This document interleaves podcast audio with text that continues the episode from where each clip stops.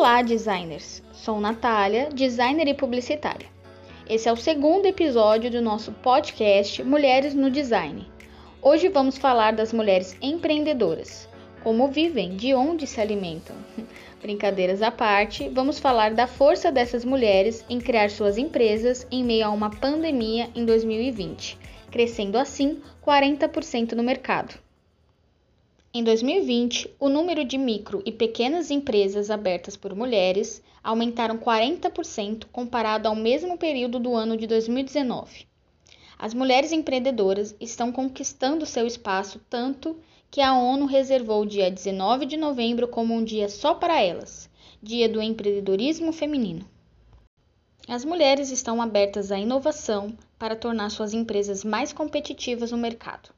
70% dessas mulheres estão presentes nas redes sociais e aplicativos de vendas ofertando seus produtos e serviços, enquanto 63% dos homens estão utilizando as ferramentas digitais, segundo o G1. A liderança feminina possui um grande potencial transformador dentro das empresas, diversificando com seus pontos de vista nas tomadas de decisões e dando visibilidade às questões de gênero, seja com colegas de trabalho ou no relacionamento com o cliente mas se engana quem pensa que, mesmo as mulheres empreendendo, elas não precisam encarar alguns desafios, como preconceito, falta de incentivo, taxas de juros mais altas e etc. Um fato que pode abalar e enfraquecer algumas empresas iniciadas por mulheres é a restrição do acesso ao crédito de financiamento empresarial.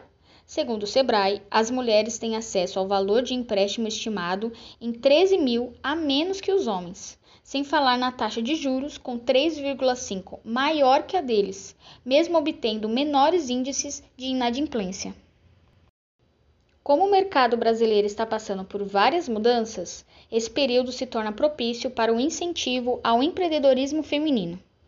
Segundo uma pesquisa da First Round Capital, startups comandadas por mulheres têm uma performance 63% melhor do que negócios dirigidos por homens. Os dados por si só mostram que as mulheres são capazes de empreender e estar em posição de liderança, mas é preciso ter cada vez mais incentivo, inclusão, igualdade e colaboração de todos como sociedade. Algumas empresas estão tomando iniciativa para a implementação de mulheres em cargos de liderança, como é o caso da Cicred. A empresa Cicred integra o Pacto Global da Agência 2030 da ONU, e tem desenvolvido ações para o desenvolvimento de lideranças femininas, como o Comitê Mulher.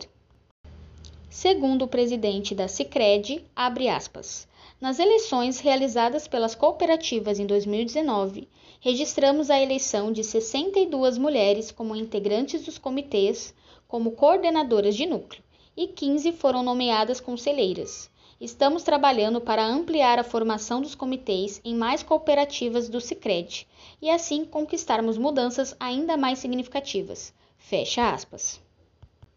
Todas as conquistas citadas nesse podcast são pela dedicação e comprometimento que as mulheres têm ao iniciarem algo em suas vidas. Esse foi o segundo episódio do nosso podcast especial Mulheres no Design. Todo sábado, às 6 horas da tarde no mês de janeiro, teremos um episódio novo. Compartilha com os amigos e amigas, me siga no Spotify Natália Design e te vejo no sábado que vem.